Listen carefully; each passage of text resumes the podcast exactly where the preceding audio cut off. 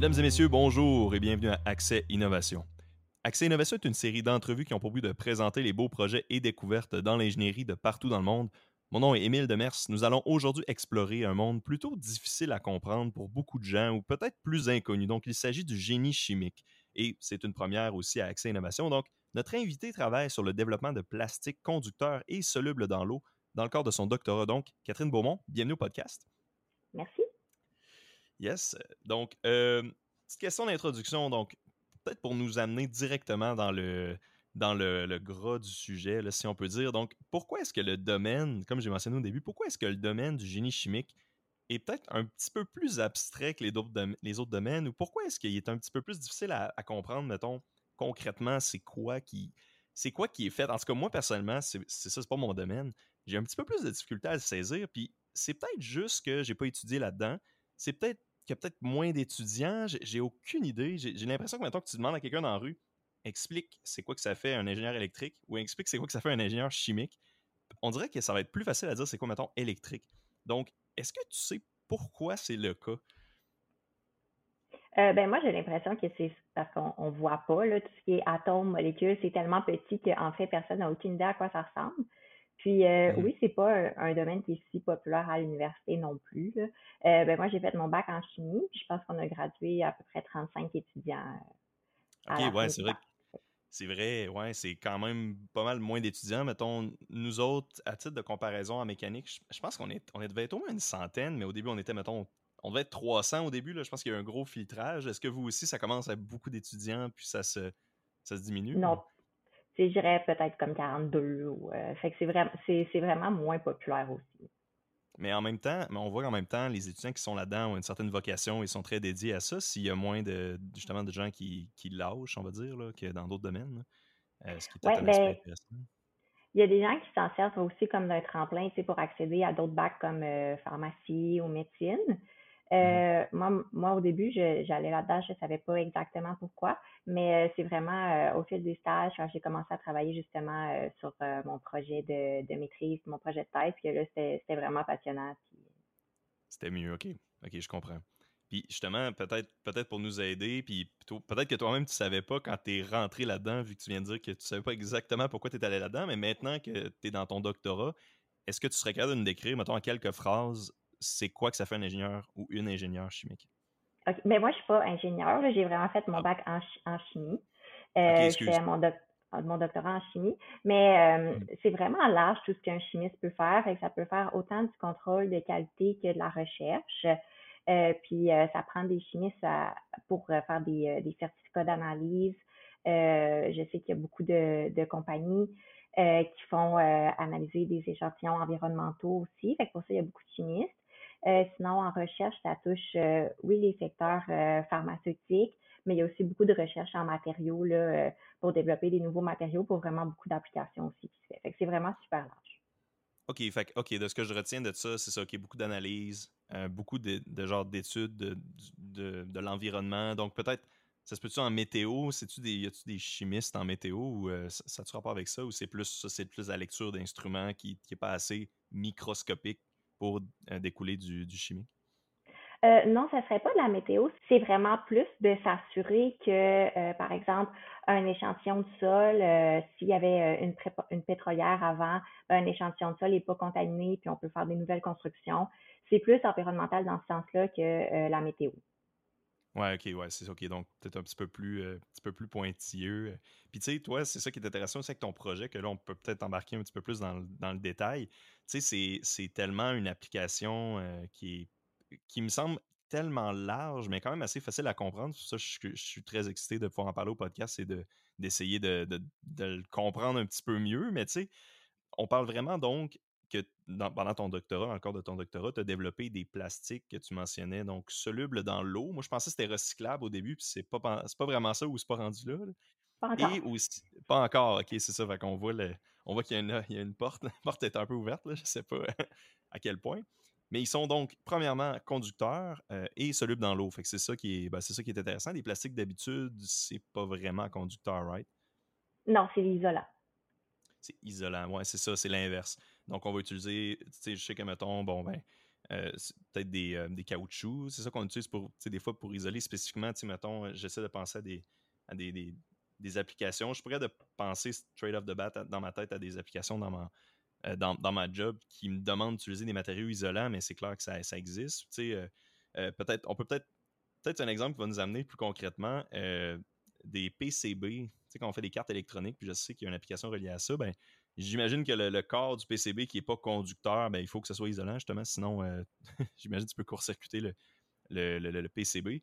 Euh, fait que, tu sais, vous autres, tu mentionnais que vous aviez à, pouviez imprimer, dans le fond, des, des PCB. C'est ça, je comprenais. Puis là, je m'avance peut-être, mais est-ce que tu pourrais nous décrire un peu comment ça se fait que en laboratoire, vous êtes capable, vous-même, à l'Université Laval, de carrément imprimer ça. Ça me semble tellement. Dans ma tête, ça prend des, machines énormes et du, développement insane pour faire ça, mais pourtant, vous êtes capable de le faire.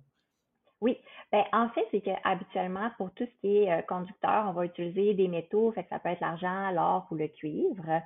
Euh, puis euh, ces, métaux-là, c'est des particules, mais c'est pas soluble. Puis la particularité des plastiques qu'on fait, ben, on, mettons, on peut appeler ça aussi des polymères. C'est comme un enchaînement de plusieurs molécules qui vont se répéter. Euh, puis, euh, fait polymère plastique, là, ça se peut que je mélange les deux. mais, euh, OK, OK. Mais c'est une bonne question que j'avais. Polymère, ça, tous les plastiques sont des polymères, mais pas tous les polymères sont des plastiques, probablement? Oui, oui, oui. Ah je dirais que c'est synonyme. OK. OK, ah, super bon. OK, je savais pas. OK. Ben, en fait, c'est que des, des molécules organiques, c'est des molécules à base de carbone. Puis on est capable mmh de modifier leur structure. On peut rajouter différents groupements dessus ça va nous permettre d'aller chercher différentes solubilités. Fait que ça, c'est un avantage qu'on a par rapport aux métaux. Puis, euh, avec les différents groupements qu'on a, on peut les mettre en solution. Euh, ça peut être dans l'eau, mais dans différents solvants aussi. Ça peut être le chloroforme ou euh, plusieurs sortes des alcools. Puis, ça, nous fait comme une encre qu'on est capable d'imprimer. Puis, c'est des solvants qui sèchent quand même vite. Fait que ça nous permet de faire des. Moi, j'utilise l'impression par jet d'encre, mais il y a plusieurs autres techniques d'impression. OK, fait, fait que c'est tout simplement d'imprimer. Fait que tu peux imprimer genre la trace du circuit, c'est un peu ça? Oui. Oui, c'est exactement ça. J'ai appris ça récemment que quand on imprime des circuits, c'est un peu cave que je savais pas ça, là, mais euh, j'ai appris ça, là, mais tu sais, quand ils font des PCB, un petit PCB, mettons, qui fait peut-être quoi, une coupe de millimètres d'épais, finalement, c'est plusieurs, plusieurs étages qui sont empilés une sur l'autre puis qui traversent d'un étage à l'autre. Dans ton cas, j'imagine que tu n'es pas rendu là à imprimer plusieurs étages. Probablement que c'est un étage à la fois euh, qui ne traverse pas. Euh, non, mais on peut l'imprimer en couches. Par exemple, si on imprime un détecteur, on va imprimer une première couche d'électrodes. Euh, puis à ce moment-là, en fait, maintenant, on est capable de faire des encres d'argent. c'est des nanoparticules d'argent qu'on peut imprimer. Fait qu'on peut utiliser ça. Puis par-dessus ça, on peut imprimer plusieurs couches de notre polymère avec différents modèles. Puis on peut euh, encapsuler ça à la fin, puis on a un détecteur, c'est quand même mince. J'ai mon j'ai un panneau solaire, si tu veux. Euh, ben oui, ouais, oui, ben oui, ça tu m'avais mentionné. Fait que là, tu as, des trucs que tu peux nous, nous montrer. Fait que là, tu dis que c'est un panneau solaire. Oui. C'est quelque chose que vous avez développé au laboratoire, dans le fond? Oui, ben là, celui-là, il a été fabriqué par la compagnie euh, Brilliant Matters, qui sont en fait des anciens étudiants de mon laboratoire de recherche, qui font des polymères semi-conducteurs et conducteurs. Donc, euh, l'avantage, en fait, je ne sais pas si euh, vous êtes familier là, avec les euh, panneaux solaires en silicium, mais c'est super rigide, c'est vraiment gros. fait que l'avantage, ça, c'est imprimé sur du, du plastique. Fait que c'est flexible. OK. Euh, puis c'est semi-transparent. Fait qu'une des applications possibles, ça pourrait être par exemple pour euh, les fenêtres euh, des, des bâtiments. Ça pourrait, ça permettrait de récupérer comme toute l'énergie. Puis il y a, y a plusieurs couches là. Je sais pas si on, on voit bien, peut-être pas. Ben, on voit qu'il y a comme différentes différentes lanières là qui sont un peu bleues.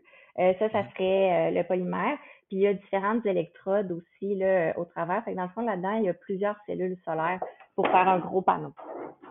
Fait que euh, en partant, je vais le mentionner, peut-être pour eux qui sont en, audio seulement, ça ressemble comme à un gros napperon, on dirait. Un gros napperon avec des bandes noires dedans, tu sais, puis il y a des bouts de transparents, des bandes un petit peu moins transparentes, un peu plus noires. Fait que ça, c'est, tu mentionnes, ça, c'est un. C'est un, euh, un napperon là, solaire, on va dire. Il a été, il a été développé par la, la compagnie, tu mentionnais Brilliant Matters, donc, ça, c'est ça, c'est pas exactement. C'est des étudiants du laboratoire qui ont démarré une entreprise. Dans le fond, tu m'en avais parlé un petit peu dans, nos échanges. Oui, là, c'est une entreprise, oui. Fait que c'est une entreprise, OK. Fait que ceux-là, ils sont comme un peu partis, un petit peu en offshoot, ils ont comme branché euh, ailleurs pour travailler, dans le fond, sur une espèce de spécification de ce que vous développez, mais spécifiquement pour le solaire. Euh, c'est un peu ça, dans le fond. Ben, en fait, ils se sont rendus compte qu'il y avait euh, une lacune au niveau euh, des matériaux, des polymères qui étaient disponibles. Justement, c'est des matériaux qui peuvent coûter cher parce que présentement, c'est fait dans les laboratoires de recherche, fait que c'est fait vraiment à petite échelle. Fait qu'eux, ils se mmh sont rendus compte qu'il y avait une demande, puis euh, ben, je suppose qu'on va en parler plus tard, mais tout ce qui est électronique comme ça, ça va vraiment en, en grosse croissance. Là, pour, euh, mmh Ça peut être utile, euh, les panneaux solaires comme ça, pour, euh, pour vraiment une grosse panoplie d'applications. Fait qu'ils ont vu qu'il y, avait un marché, justement, puis qu'il allait avoir une demande prochainement pour ça. Oui, OK. Que, fait que dans le fond, c'est intéressant parce que tu mentionnais, parce que ce que tu veux dire aussi par ça, de ce que je comprends, c'est que cette technologie-là, ce qu'ils ont fait, c'est des panneaux solaires, donc qui peuvent se faire en grande échelle plus facilement que des petits panneaux solaires. C'est un peu ça. Oui, puis, euh, vas-y. Euh, ben, en fait, le, le but, puis euh, comme éventuellement, c'est d'être capable d'en faire vraiment à faible coût en utilisant des presses à journaux. C'est des imprimantes rouleau à rouleau, fait que ça peut imprimer plusieurs couches super rapidement, puis ça nous permettrait d'avoir des panneaux flexibles, puis le moins cher possible. OK, ouais, j'ai déjà vu ça une fois. Je pense que c'était pour une usine de, papier ciré. Là, fait que des gros rouleaux qui sont ultra larges, qui font genre plusieurs mètres de large, c'est ça. Là, puis là, c'est ultra bruyant, probablement, euh, dans des usines comme ça. Là, en tout cas, ça, me dit quelque chose. Tout le monde avait des bouchons euh, custom. Là. Mais, euh, OK, donc, fait qu'on vient vraiment parler, c'est ça, de quelque chose qui peut se produire au large. Puis c'est la même chose pour ce que toi, tu développes spécifiquement, c'est ça? Oui, c'est ça. Dans le fond, moi, je, suis comme présentement à plus petite échelle, mais on s'en va euh, de plus en plus, on collabore pour aller euh, imprimer ça, nous aussi, sur les grosses presses à journaux. Fait qu'à la base, à part le fait de faire le scale-up, est-ce qu'il y avait d'autres objectifs comme ça par rapport à votre projet? Sais, je sais pas si toi, tu as démarré de rien le projet, puis tu es comme parti avec ça, ou si c'était déjà commencé, puis que les objectifs étaient peut-être déjà établis, mais est-ce que tu connais un peu les objectifs du projet au, départ? Oui, ben dans le fond, c'est ça. Euh, moi, je suis comme euh, à la base du projet un peu, puis c'est un réseau, euh, c'est pan-canadien, ça s'appelle le Green Electronics Network. Fait que le but, c'est de développer des nouvelles, des nouveaux matériaux plus verts pour euh, l'emballage intelligent. C'est vraiment ça qui est à la base du projet. C'est 19 chercheurs partout au Canada qui collaborent pour être capable de, monter euh, des différents détecteurs qui vont pouvoir mesurer autant les variations de température, d'humidité, puis euh, même les vibrations, puis le pH. OK.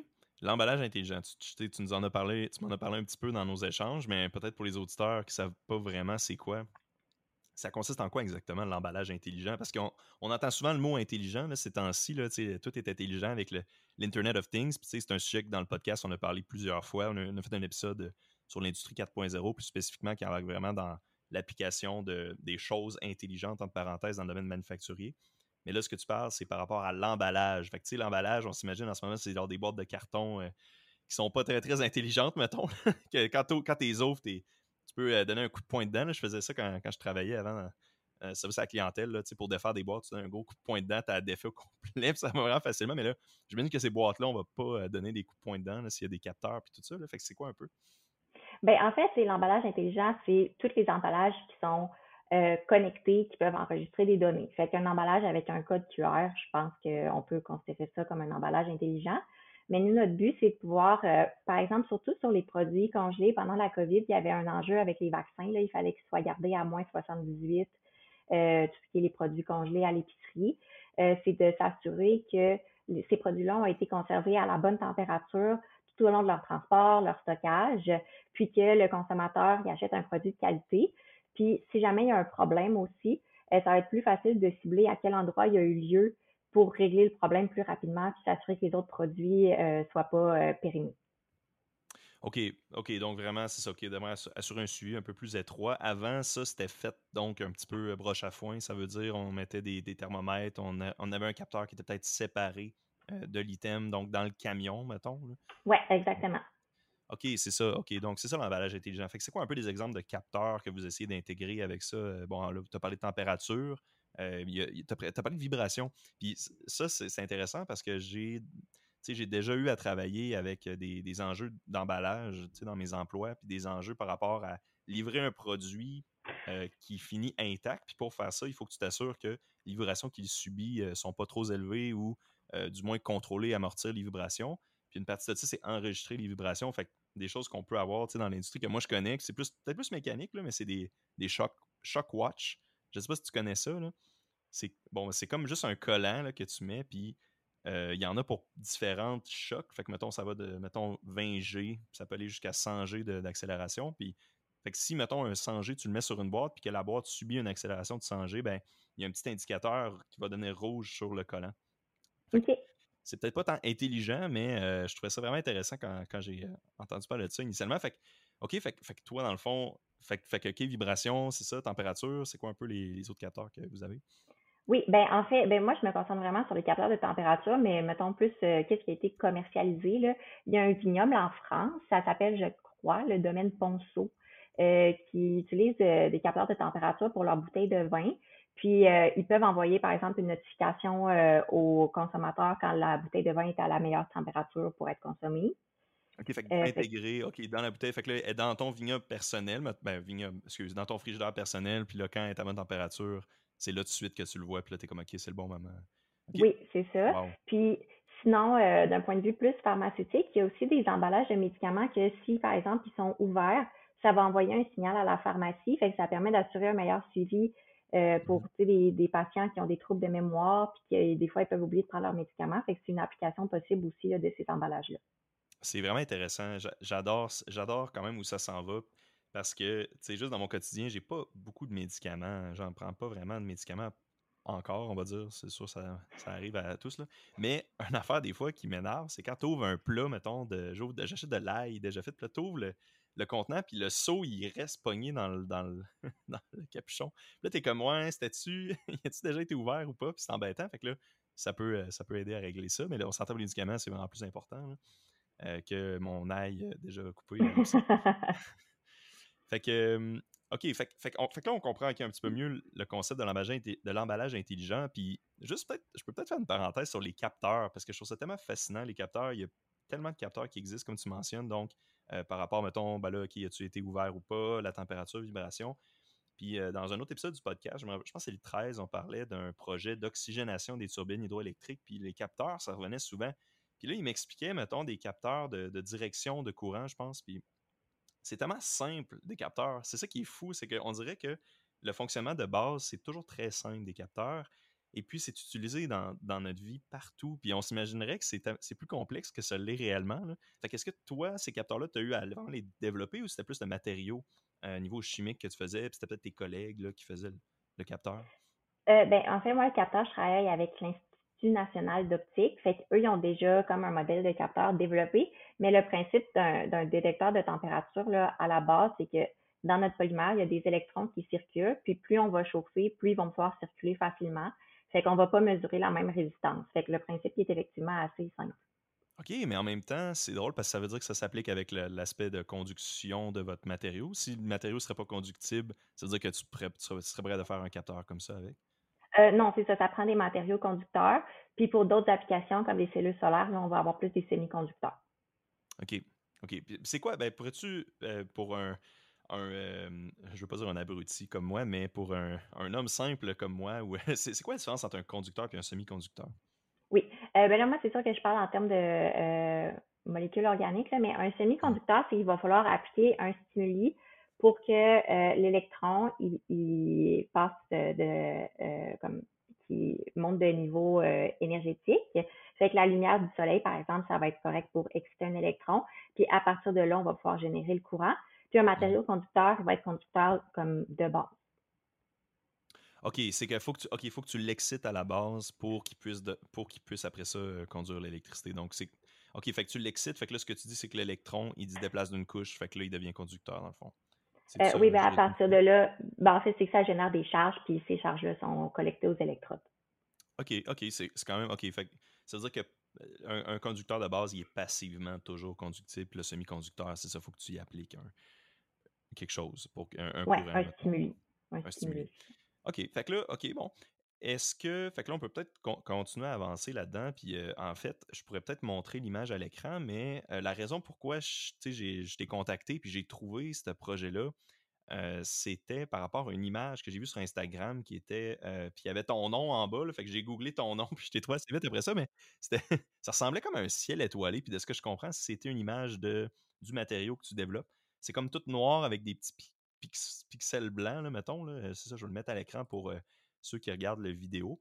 Est-ce que tu pourrais nous décrire un peu c'est quoi cette image-là, dans le fond, c'est quoi ce résultat-là exactement? Oui. Ben, en fait, moi, un, polymère, une façon que je peux l'imaginer, je ne sais pas si euh, c'est les banderoles, là, comme des petits bonhommes qui tiennent par la main, là, en papier. Ben, euh, pour moi, ça, ça serait comme une chaîne de polymère. Puis, euh, ces chaînes-là, ils peuvent s'empiler puis faire comme des, des, des agrégats de chaînes. Fait que mon polymère, quand il est en solution, je peux l'obtenir sous sa forme solide en le mettant dans un mauvais solvant, un solvant qu'il n'aimera pas. Fait qu'il va vouloir euh, s'agréger sur lui-même. Fait que là, il va faire des, euh, des petits morceaux. Des motons. ouais, c'est exactement ça. Puis euh, c'est ça que je vais filtrer. Puis, dépendamment de leur, leur empilement, ils vont adopter comme des, des structures un peu cristallines. Puis c'est ça qui fait un peu le, le reflet brillant aussi sur les, les morceaux. OK, fait que ce qu'on voit de blanc, c'est ça, c'est vraiment un petit reflet, là. C'est ça comme des, des genres de cristaux finalement. Ouais. Ce qui m'intrigue donc alors, c'est comment. Puis là, c'est peut-être trop deep. Puis on n'est peut-être pas obligé d'aller dans le détail si c'est trop. Si t'es pas capable nécessairement de l'expliquer, puis ça se peut très bien parce que ça, se peut que c'est trop compliqué. Mais tu sais, pourquoi d'abord, des fois, tu as de quoi de cristallin, puis d'autres fois, tu as quelque chose d'assez soluble pour, pour mettre sur un sur un, un encre puis imprimer carrément? Euh, ben, ça va dépendre beaucoup des groupements qu'on va mettre dessus. Fait par exemple, euh, si on a des groupements qui vont être très, très volumineux, ben, ça va être plus difficile de faire des empilements. Euh, fait que ça, ça va aider, par exemple, à la solubilité. Puis, les longueurs des groupements qu'on va mettre dessus, ça va aussi changer beaucoup la solubilité. Fait que ce que j'aime en, chimie, c'est qu'il y a quand même une bonne partie de créativité. Fait que tout ce qui est imaginer les molécules, comment faire pour les synthétiser, puis qu'est-ce qui serait bon, qu'est-ce qui serait moins bon. Euh, tout ça, c'est à penser avant de faire la synthèse, puis avant de pouvoir imprimer les, euh, capteurs. Ouais, c'est fascinant. Fait comment, comment tu fais? Tu pars où pour faire ça? Vous avez un tableau blanc, puis là, vous vous amusez à dessiner comme des pièces de casse-tête. Parce que j'ai pas fait mon cours de chimie organique, mais de ce qu'on m'a raconté, c'est ça, ça ressemble à des, morceaux de des genres d'hexagones ou euh, des, des, genres de formes qui se, qui se relient ensemble. Puis là, tu mets des, des genres de chaînes de carbone, je pense. Peut-être que je me trompe, mais tu relis les carbones ensemble pour faire des schémas. Fait que ça commence-tu par ça, puis là, tu essaies de, de matcher quelque chose pour que ça donne un résultat quelconque? C'est euh, conceptuel. Ben, en fait, je commence par me. comme ben, Je fais toujours la recherche dans la littérature pour voir qu'est-ce qui est bon, qu'est-ce qui est moins bon, puis aussi qu'est-ce que je veux faire selon l'application que je vise. Puis à partir de ça, ben, moi, je le dessine sur une feuille blanche, mais ça peut être sur un tableau blanc. Mais euh, je dessine, mettons, qu'est-ce que je comme la molécule que je pense qui serait la meilleure, que ça a été faite ou jamais faite. Puis à partir de là, je reviens en arrière comme morceau par morceau jusqu'à ce que j'aille des morceaux que j'aille dans, dans, le laboratoire là, qui, qui se vendent. Puis après ça, je pars dans le laboratoire, puis là, je, je refais jusqu'à ce que j'aille la molécule que je visais. OK, fait que, tu peux dessiner, tu dessines des morceaux qui sont souvent existants déjà dans ta conception, on peut dire. Puis là, après, tu essaies d'aller chercher le plus possible ce qui se vend déjà. Et puis par la suite, tu essaies de tout relier ça ensemble en faisant des, des solutions, probablement. Tu essaies de les mélanger avec euh, du courant ou avec euh, quelque chose qui, qui, brasse ou une source chauffante. Ou... Oui, ben c'est différentes méthodes de, de synthèse, justement. Fait que ça, souvent, ça peut être plusieurs étapes pour mettre un premier morceau, après ça, un deuxième morceau, euh, avec différents réactifs. Là. OK, OK, ben c'est intéressant quand même le processus de conception. Ça veut dire qu'il ne change pas vraiment d'un domaine à l'autre. Ça commence tout le temps avec un petit dessin sur une, feuille quasiment sur le coin d'une table, puis ça, finit avec, ça finit quelque chose de concret finalement. Fait que, euh, fait, en, particulier pour ce projet-là, ça veut dire que c'est toi qui as commencé sur une table à dessin pour dire OK, on veut un matériel qui puisse faire des capteurs pour de l'emballage intelligent, donc il faut que ça soit conducteur, il euh, faut que ça soit soluble dans l'eau. Fait que là, avec ces critères-là, tu es parti puis tu as essayé de matcher les puzzles ensemble? Ben, j'ai eu de l'aide, comme de mon professeur, de, mes collègues. Mais le but, euh, au départ, de l'emballage intelligent avec euh, des, euh, des plastiques, c'est que les métaux, présentement, on a beaucoup de difficultés à les recycler. ça, puis on augmente de plus en plus notre consommation d'appareils électroniques, fait que ça génère du e-waste. Puis si en plus on veut ajouter des capteurs sur tous nos emballages, ben, ça devient pas vraiment réaliste. puis ça, ça serait vraiment dommageable pour l'environnement. C'est pour ça qu'on essaye de remplacer le plus possible ces métaux-là qu'on a de la difficulté à recycler par des, matériaux qui sont soit recyclables ou dégradables. Fait que ça, c'est vraiment le, comme le premier objectif, le gros objectif là, euh, du projet. Puis euh, à partir de là, euh, selon ce qui avait déjà été fait comme recherche dans le passé, on est capable de voir qu'est-ce qui fonctionne le mieux puis comment on peut l'améliorer. OK. Fait que, tu sais, dans. OK, puis là, c'est peut-être je, je, comprends que là, à la base, OK, on a réussi à rendre ça soluble, conducteur, on est capable de le faire en, laboratoire. Comment, c'est quoi un peu les, étapes pour le fabriquer en laboratoire? C'est-tu bien compliqué? Est-ce que tu te verrais scale ça up, justement, qu'on parlait tantôt avec des rouleaux? Est-ce que, en ce moment, c'est-tu faisable ou on est comme pas rendu là? Bien, on est en train de le faire, fait que c'est faisable, mais euh, c'est euh, en fait le, le, le but, c'est que ça coûte le moins cher possible. Mmh euh, fait que c'est dans des moments comme ça que les, les, les, chimistes, les ingénieurs chimiques, qui vont vraiment le plus collaborer, c'est que les ingénieurs chimiques, ils vont avoir beaucoup d'expérience avec les procédés, euh, tandis que nous, on va être plus avec la synthèse. Mais euh, quand ça va être rendu à grande échelle pour euh, tout ce qui est chauffage, purification, euh, souvent on va être moins familier là, avec, avec ces, ces systèmes-là. Fait que c'est là que les ingénieurs chimiques vont être vraiment essentiels là, pour, pour le scale-up. OK, fait que le scale-up, la mise en production, c'est là justement, c'est plus à des ingénieurs euh, chimiques. C'est ça un peu la différence entre les deux domaines, on pourrait dire. Oui, oui, oui, oui. Et puis toi, dans, le fond, ça veut dire dans ton quotidien, euh, ça veut dire que tu es dans un laboratoire euh, avec un sarrau puis des lunettes, puis je sais pas, c'est mon image d'un chimique. Oui, oui, ben c'est ça. C'est ça, ok, c'est carrément ça, ok. OK, parce que des fois, on se dit, tu sais, c'est peut-être euh, c'est peut-être juste un, comme un stéréotype. Là, non, non, c'est pas un stéréotype. C'est vrai. OK, c'est vrai. Mais, mais stéréotype a une connotation négative, mais tu comprends ce que je veux dire, là? C'est juste une image, une pré préconception. Fait OK, fait que toi, tu es, là dans ton laboratoire, as-tu des calculs à faire dans ton quotidien? Tu sais, quand tu travailles ça, tu essaies de synthétiser un. Tu essaies de synthétiser ton, ton, ton. Je veux dire, comment je pourrais appeler ça, ta solution ou je euh, je sais pas comment tu pourrais appeler ça. Des molécules. Des molécules, OK tes molécules. Donc, euh, est-ce que tu calcules des affaires sur une calculatrice? As-tu besoin de, faire de la stoichiométrie on the fly? je, ne sais pas, c'est tellement loin de moi que j'ai aucune idée. c'est par où que tu commences ou c'est plus, comme tu dis, plus créatif, plus essai-erreur. c'est OK, là, on met, une petite, goutte de ça à l'œil. je pense que quelques millilitres, ça devrait y aller. ou Ça ressemble à quoi? Ben, en fait, c'est que c'est avant de, faire de la recherche comme ça dans le laboratoire, on a quand même trois ans de bac. Euh, fait que, euh, tu sais, on, on sait euh, dans une certaine réaction, si on mélange telle, telle chose, ben, cet atome-là, il va réagir de cette façon-là, ça va donner tel genre de molécule. Fait mmh. à la base, tu sais, on, on, a quand même une connaissance là, de, de ces mécanismes de réaction-là. Euh, fait on fait pas vraiment de calcul. On fait, oui, de la stoichiométrie, des règles de trois, mais ça s'arrête, ça s'arrête là, des pourcentages. Mais c'est quand même des calculs. Non, mais pas, pas, plus compliqué que ça. Euh, fait que c'est surtout, euh, je dirais, euh, plus la, la, réflexion sur les mécanismes, puis qu'est-ce qui va aller réagir avec toi pour donner qu'est-ce qu'on OK, ouais, les réflexes, c'est ça naturel que tu acquéris dans le cadre de ton, ton bac, maîtrise. Tu as probablement fait une maîtrise. C'est ça. Oui. Puis pour le fun, c'était sur ce même sujet-là? Oui, oui, oui. oui, c'est sur le même, le même sujet. OK, OK, c'est intéressant de voir. Donc, OK, fait que ça fait vraiment longtemps. Fait que là, j'imagine qu'il doit quand même il doit quand même achever ton doctorat. Je sais pas. Ça ouais. D'ici un an. D'ici un an. Fait que là, tu sais, tu vas, après avoir passé probablement, c'est quoi, 4 plus 2 ans de ta vie là-dessus, euh, ça va être une, une, grosse page à tourner. Ouais, à peu près. Est-ce qu'après ça, tu as l'intention de continuer à travailler dans ce domaine-là, puis travailler avec des entreprises? Peut-être que tu ne veux pas le divulguer non plus, c'est incorrect, là, mais tu sais-tu un peu ce que tu veux faire après? Euh, oui, ben c'est sûr que j'aimerais ça continuer à travailler en recherche. J'aime vraiment beaucoup toute la liberté qu'il y a, puis la créativité qui est reliée à tout ça. Mmh euh, fait que peut-être euh, continuer pour un postdoc après quelque part d'autre dans le monde. Oh! ça pourrait m'intéresser. Un postdoc, ok, ouais. Fait que ça, c'est ça, c'est, quand même du monde très brillant, probablement, qui font des postdocs. Puis en plus, ailleurs, tu sais, des professeurs, des fois, tu sais, souvent, tu, quand tu leur parles, tu vois leur, euh, tu vois leur, euh, leur background, tu vois qu'ils ont fait justement une maîtrise à quelque part, après ça le doc ailleurs, puis en tout cas, c'est, en tout cas, c'est fascinant. Ben, je t'encourage, bonne chance là-dedans pour la suite. Mais c'est, c'est plus comme la, la, passion que de l'intelligence. Là, qui est comme, Rendu là, tout le, monde, tout le monde est capable de le faire, mais il faut euh, la volonté, je pense. Ouais, la motivation, puis la drive, là, probablement. Ouais. OK. OK. fait que là, euh, peut-être. Fait que là, est-ce que tu regardes de nous, de nous, comme nous summariser? Parce que j'ai regardé une petite vidéo que tu m'as envoyée, puis je vais le linker dans, le, dans l'émission, dans la description. Tu m'as linké une petite vidéo un peu sur un résumé de ce projet-là, dans votre projet. Euh, dans, le, dans la vidéo, on voit la synthèse de, euh, d'un, de cette encre-là, de ce matériau-là. Est-ce que tu serais capable de nous résumer un petit peu comment c'est fabriqué? C'est quoi les étapes?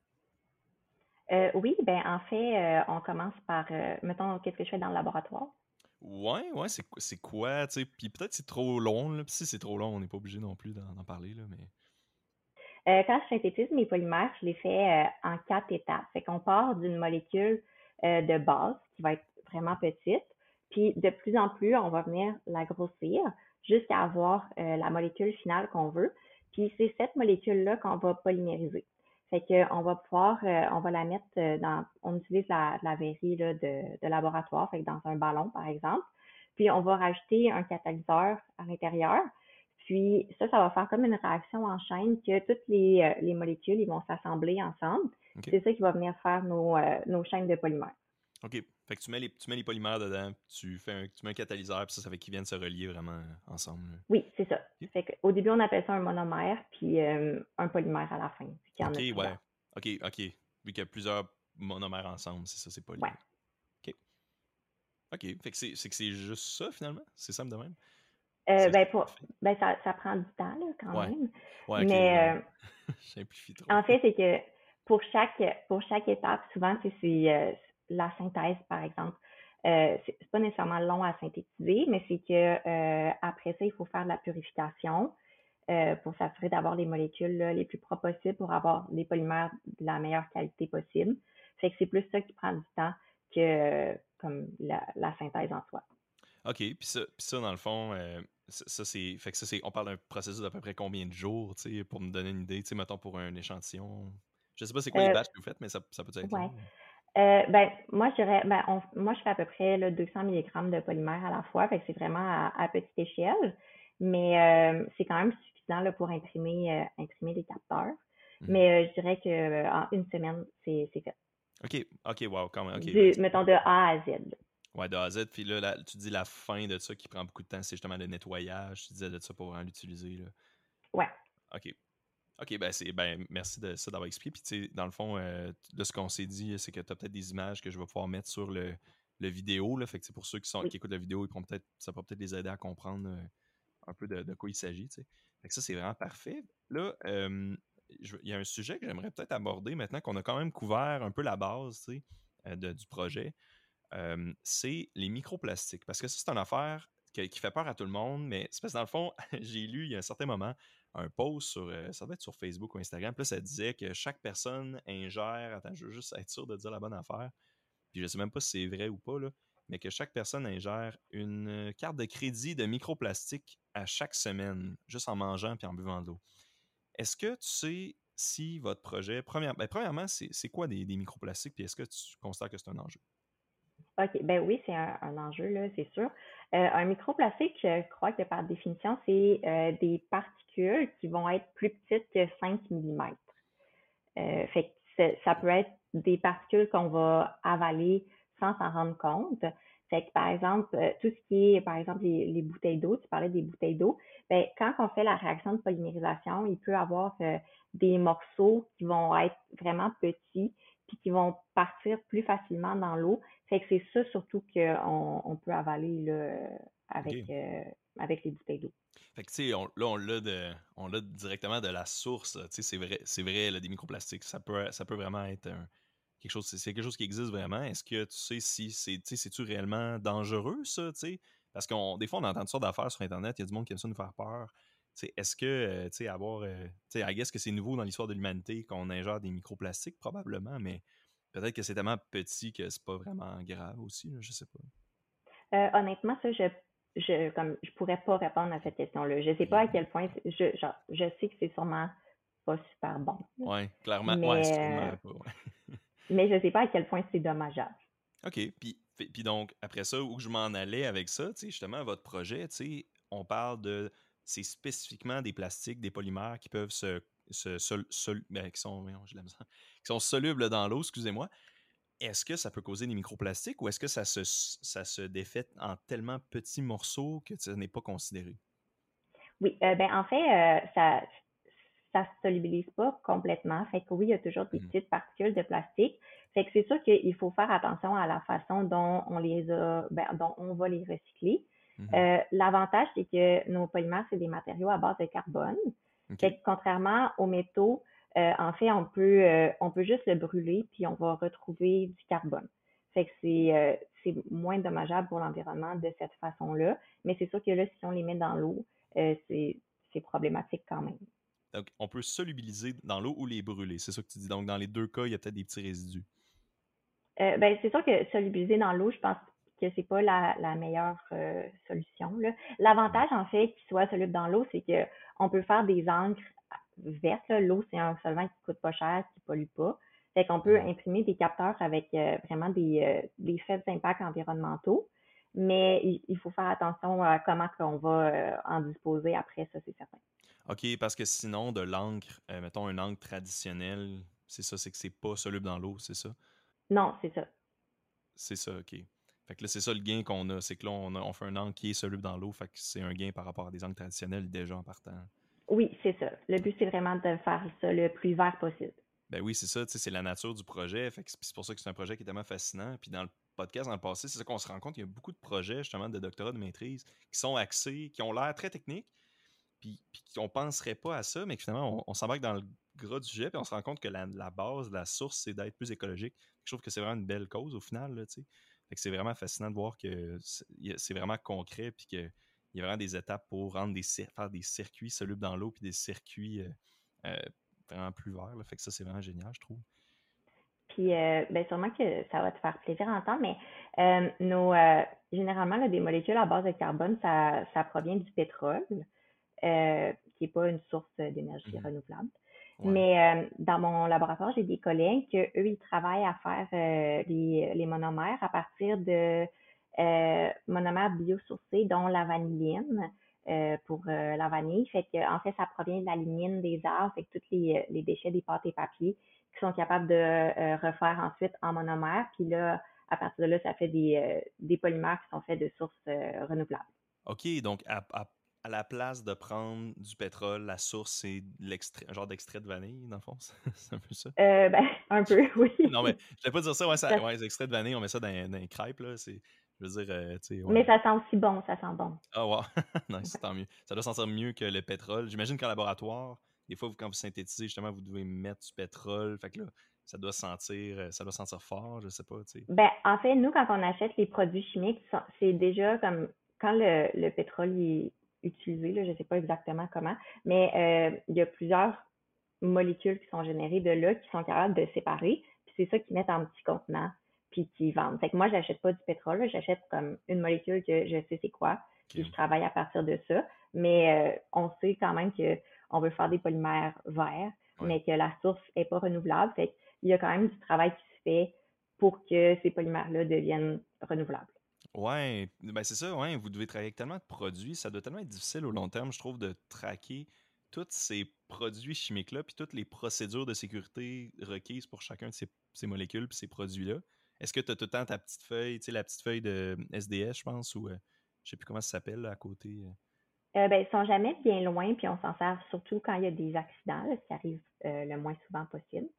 Mmh. Mais c'est de façon générale, on a, on a étudié là-dedans, fait qu'on sait les familles de molécules qui sont dangereuses.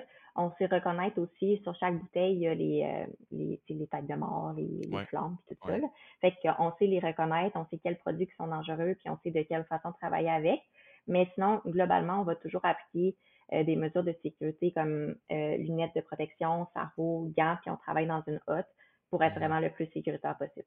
OK, tant mieux, tant mieux c'est quoi, toi, personnellement, as-tu déjà vécu des situations, euh, justement, des, des accidents, tu sais, qui t'a comme fait réaliser, tu sais, des fois, quand on travaille, on se prend dans les aises, là, puis là, on arrête de faire attention, puis là, maintenant, il arrive de quoi, puis on, on se resserre un peu, puis on est comme, OK, là, faut que je, fasse, plus attention, tu sais, c'est déjà arrivé? Euh, oui, ben dans la, dans la hotte de mon voisin, il y a déjà eu euh, quelque chose qui a, qui a pris feu, ça l'a fait comme un, petit pouces d'explosion. fait que oui, ça nous fait réaliser que on, on, travaille à petite échelle sur des petites quantités. Fait que c'est pas c'est pas comme souvent, c'est pas dangereux, mais que dès qu'on commence à travailler avec plus gros, il faut vraiment porter attention là, à tous les détails pour être sûr que ça reste sécuritaire. Ben ouais, parce qu'après ça, quand tu transmets ça, mettons, en production, là, tu t'imagines que ces produits dangereux-là, justement, en grosse quantité, ça peut avoir des effets dévastateurs complètement. Oui. Euh, j'ai juste quelques petites autres questions euh, par rapport à ton projet. On approche quand même de la fin, veut, veut pas.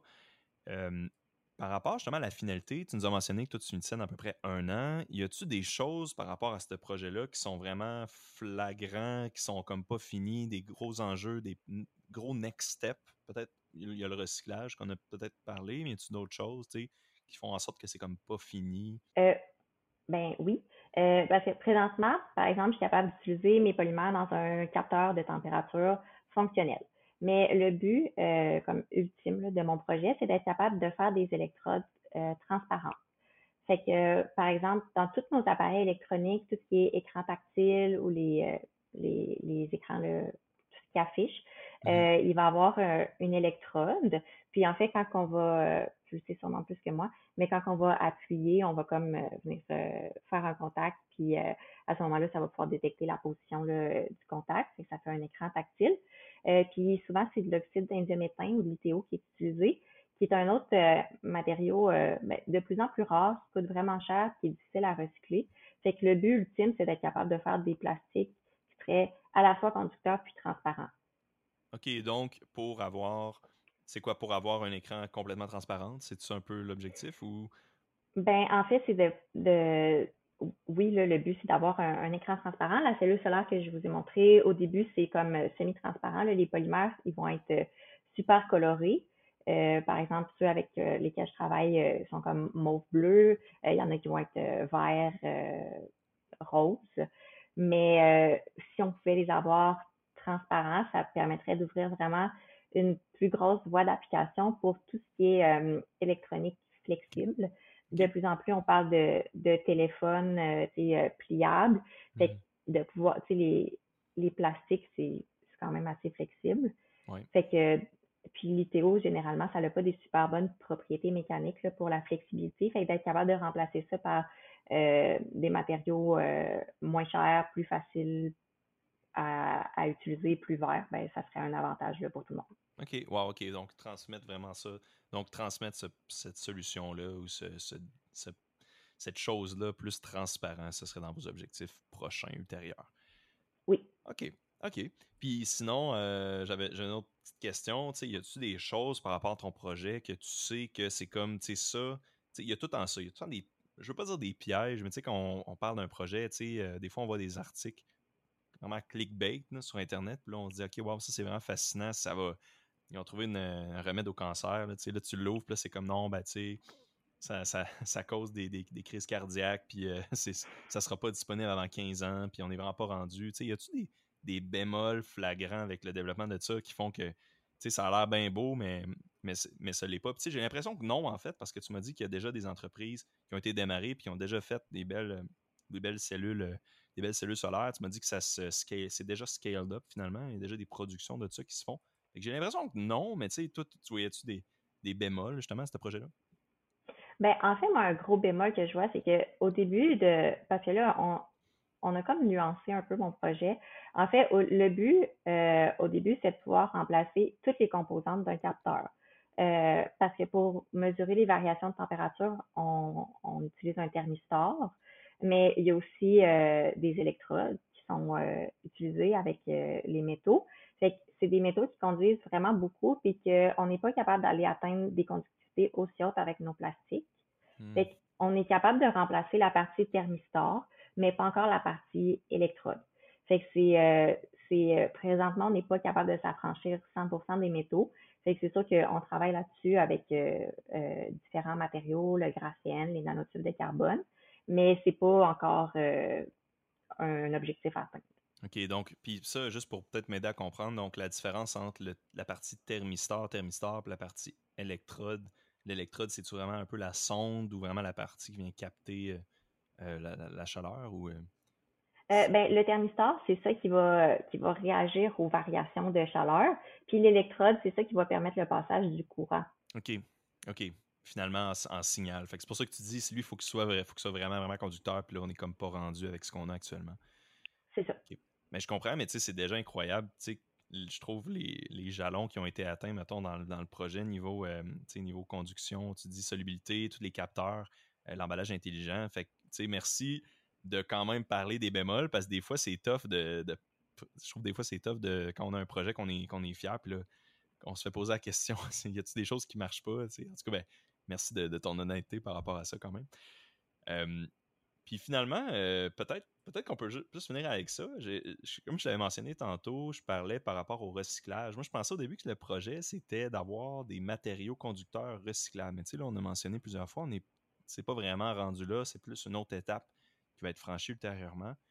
Euh, mais si je comprends bien, dans le fond, c'est quoi, quoi qui resterait à accomplir pour rendre ça recyclable? Donc, ça serait de dire, on veut être capable de. Tu sais, là, c'est soluble. C'est quoi la différence entre quelque chose de soluble et recyclable? Pourquoi, mettons, une fois que c'est soluble, on serait pas capable de le reconstruire puis de, dans le fond, le recycler, entre parenthèses? Ben, en fait, c'est que quand il est, soluble, il reste quand même, c'est quand même un polymère. Fait qu'il peut être utilisé pour l'application qui a été euh.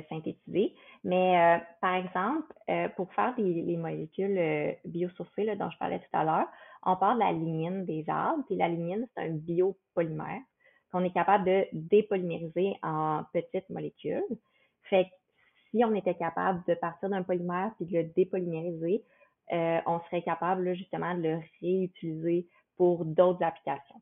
OK, OK. C'est que, c'est que dans le fond, on est oui, il est soluble, mais c'est encore en polymère. C'est, c'est pas des monomères finalement. C'est encore des. Exact. C'est OK. On est prêt de le briser en assez petits morceaux.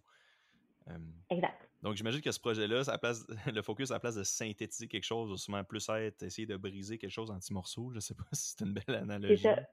Parce qu'on est capable de dégrader un polymère juste en le brûlant, mais c'est un autre défi d'être capable de le défaire en, en morceaux utilisables quand même après. Ouais, c'est ça, OK. Ah, je comprends. OK, ben c'est super. Euh, on voit que c'est ça, il reste quand même du travail, mais malgré ça, comme ça fait plusieurs fois que je mentionne, il y a déjà des beaux objectifs qui ont été atteints. Tu l'as entre tes mains, mais tu l'avais entre tes mains euh, au début. Est-ce qu'il y a d'autres euh, items que tu avais apportés pour, pour, montrer à la caméra ou Non, non, j'avais vraiment juste mon panneau solaire. OK, excellent. Excellent, le panneau solaire. Parfait. Bon, ben super. Fait que, ben, t'avais-tu d'autres choses que tu aimerais parler que tu n'avais pas eu la chance euh, de mentionner par rapport à ton projet ou on a pas mal fait le tour? Euh, non, je pense que ça a fait le tour. Euh, je suis contente qu'on en ait parlé parce que ça peut, ça peut sembler toujours un peu abstrait, mais je, suis contente de pouvoir parler justement de quand on parle d'une molécule puis qu'à la fin, on peut obtenir un produit tangible. Je trouve que c'est ça qui fait un peu la beauté de mon projet de recherche, qu'on est capable d'aller chercher vraiment différentes faire autant de la chimie que de la physique, fait que ça donne un, produit utile à la fin. Ben oui, c'est ça, tu l'as dans tes mains, c'est ça qui est, fascinant de voir, il y a souvent beaucoup d'étudiants justement qui, qui finissent pas avec quelque chose de concret entre leurs mains ou qui ont des protos vraiment très avancés, tandis que toi, c'est quelque chose qui, a l'air d'être assez final ou assez fonctionnel. Fait que ça, c'est vraiment, ça doit être vraiment malade, ça doit être une fierté euh, énorme, quand tu commences à dessiner les molécules, il y a tellement une grosse échelle de tu passes vraiment du micro au macro. Là. Tu commences à dessiner les molécules sur une feuille, puis après ça, tu, transformes ça en quelque chose de tangible. Ça doit être assez. Je veux pas dire que ça doit être rare dans ce domaine-là, mais ça doit être vraiment satisfaisant. Là, oui, mais en même temps, j'ai pas fait ça tout seul. Il y a vraiment comme beaucoup de, background en arrière. Puis les étudiants qui ont parti Brand Matters aussi, qui ont qui, contribuent vraiment beaucoup là, là-dedans, c'est, eux qui ont fabriqué le, panneau solaire. Fait c'est, vraiment aussi un travail d'équipe, de collaboration entre les chercheurs de partout, euh, partout dans le monde pour réussir à, développer des matériaux euh, meilleurs pour l'environnement. Oui, c'est ça. Puis peut-être juste rapidement, c'est un peu les. Tu me l'as mentionné tantôt que c'était une équipe de chercheurs internationales. Donc, c'est quoi un peu. C'est-tu toutes des, chimistes finalement? Ou c'est d'autres euh, domaines? pas du tout. Moi, récemment, j'ai pu aller à Vancouver. J'ai fait un stage en génie électrique pour imprimer justement mes matériaux. Eux, ils ont développé eux-mêmes une imprimante qui mélangeaient euh, un peu de, de microfluidique avec euh, leur, leur génie électrique. Je ne sais vraiment pas comment ils l'ont fait. Mais c'est ça, fait que il y a des ingénieurs, mais il y a aussi plus des biologistes qui vont s'intéresser au cycle de vie des plastiques. par exemple, ce, quoi l'impact environnemental de partir de la molécule jusqu'à la fin du polymère en termes de coût énergétique? fait que c'est vraiment une grosse collaboration là, entre plusieurs, plusieurs domaines. Vraiment multidisciplinaire. Oui. Excellent. donc, ça conclut l'émission pour aujourd'hui. Merci beaucoup pour ta présence, Catherine, encore une fois. C'était vraiment génial, une belle conversation. Puis euh, vraiment, tous les, points qu'on avait à, aborder, on en avait beaucoup. Puis on a réussi à vraiment tout les vulgariser, je trouve, assez bien. merci.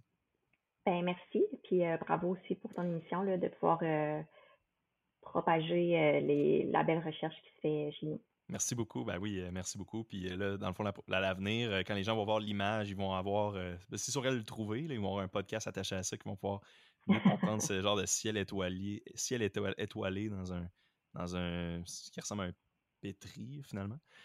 Donc, excellent. Merci aux auditeurs d'avoir écouté Accès Innovation aussi. Donc, pour plus d'informations, consultez nos pages Facebook et LinkedIn. À la prochaine.